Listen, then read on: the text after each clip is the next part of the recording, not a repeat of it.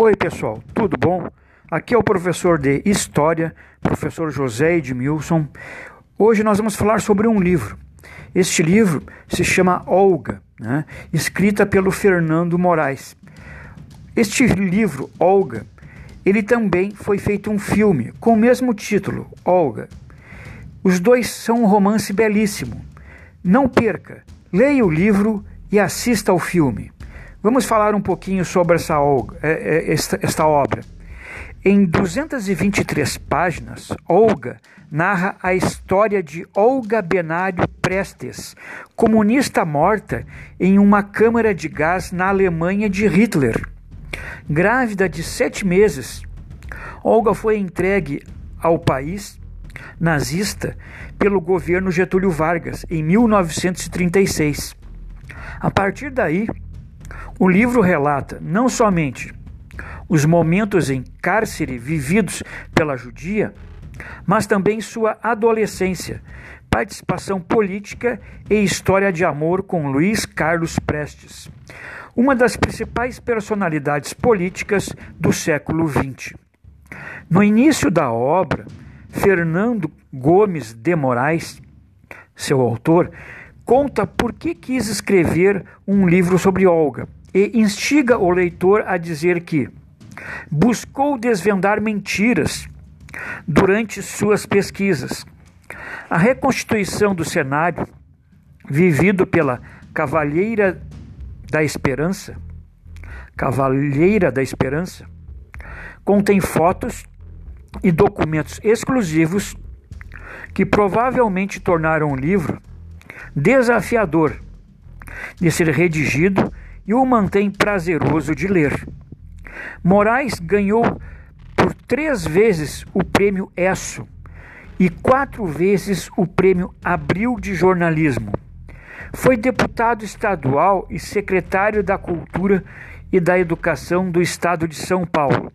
Fascinado desde a adolescência pela história de Olga Moraes, pela história de Olga, Moraes perseguido pela imagem daquela que foi entregue de presente a Hitler, decidiu que algum dia escreveria sobre a vida da judia.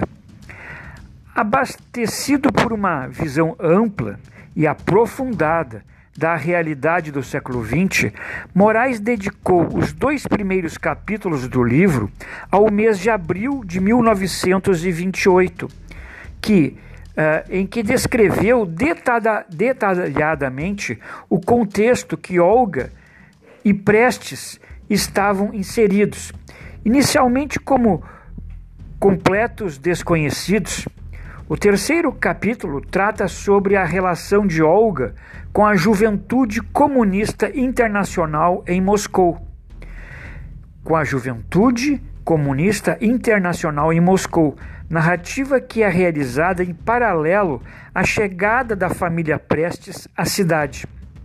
Já o quarto capítulo, intitulado Lua de Mel em Nova York, retrata o final do ano de 1937. Lua de Mel em Nova York, né? O título do capítulo, retrata o final do ano de 1937, as viagens de trem de Olga e Prestes, bem como a necessidade deles utilizarem identidades falsas para conseguir transitar de um país para outro. Neste ca... Eh, nesse caso, o nome do capítulo refere-se ao plano do casal, fingir serem recém-casados para que consigam dialogar com líderes comunistas da Europa. O quinto e o sexto capítulos narram a chegada de Olga e Prestes ao Rio de Janeiro. Então, o capítulo 5 e o capítulo 6 fala sobre a chegada de Olga e Prestes ao Rio de Janeiro, as marcas deixadas pela coluna Prestes e o desenvolvimento das ações da Aliança Nacional Libertadora, ANL.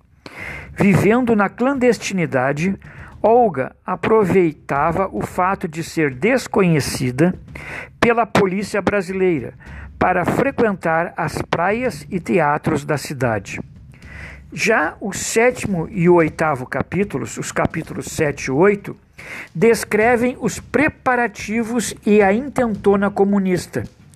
Descrevem a intentona comunista, respectivamente. Neste cenário, questões internas do Partido Comunista e da ANL incomodavam Olga, ao passo que a influência dos Estados Unidos no Brasil crescia gradativamente.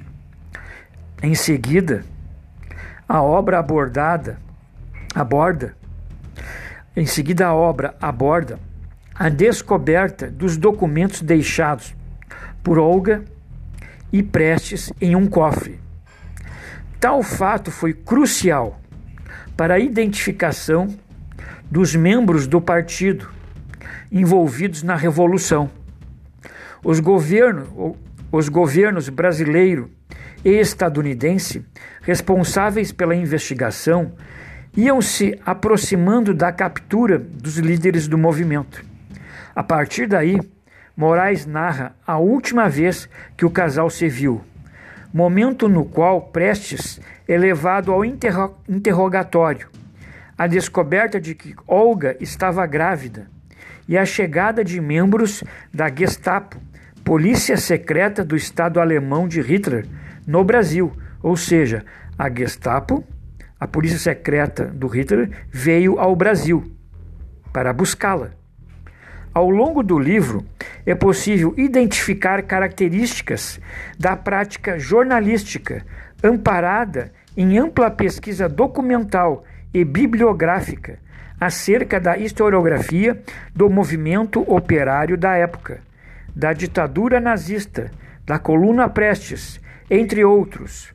Houve também a realização de 24 entrevistas com pessoas relacionadas a Olga e a sua história, a fim de narrar sua trajetória como militante. Além disso, Moraes reconhece que o livro possui questões não respondidas.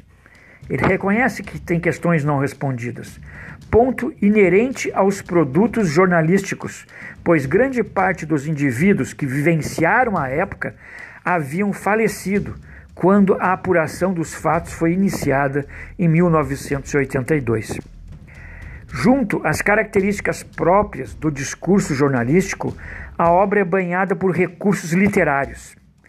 Uma vez que, ao folhear as páginas de Olga, verifica-se a mescla entre jornalismo, literatura e história. Essa mescla de jornalismo, literatura e história, em que são expostas informações conquistadas por meio de técnicas de pesquisa e entrevistas jornalísticas, que realizam conexão com o período histórico vivido na época e apresentadas de forma a ignorar o tradicional leate. Outro sim, a abordagem qualitativa utilizada para discorrer sobre as entrelinhas dos fatos, desenterra informações preciosas, inexistentes no acervo documental brasileiro, o que torna o livro ímpar e relevante, tanto como produto jornalístico quanto como registro histórico nacional. Desse modo, é possível caracterizar a obra como um produto híbrido, próprio do jornalismo literário. É por meio de cartas trocadas entre Olga e Prestes, enquanto presos, que Moraes assegura a aproximação do leitor com o cenário amedrontador que o casal vivenciou por seis anos. Olga ultrapassa os limites dos acontecimentos cotidianos, exerce a cidadania e garante perenidade aos relatos.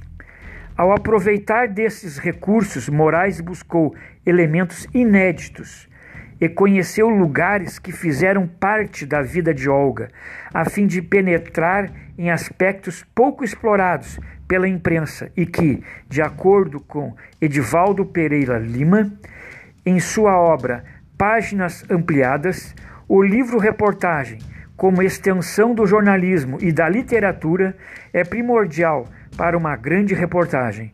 Dessa forma, nota-se na obra a presença de personagens que tornam a narrativa possível, de ser redigida ao passo em que se compreende a perspectiva pers das personagens como membros do Partido Comunista e adentra-se ao, ao exército de Vargas e da família de Benário, Benário e Prestes.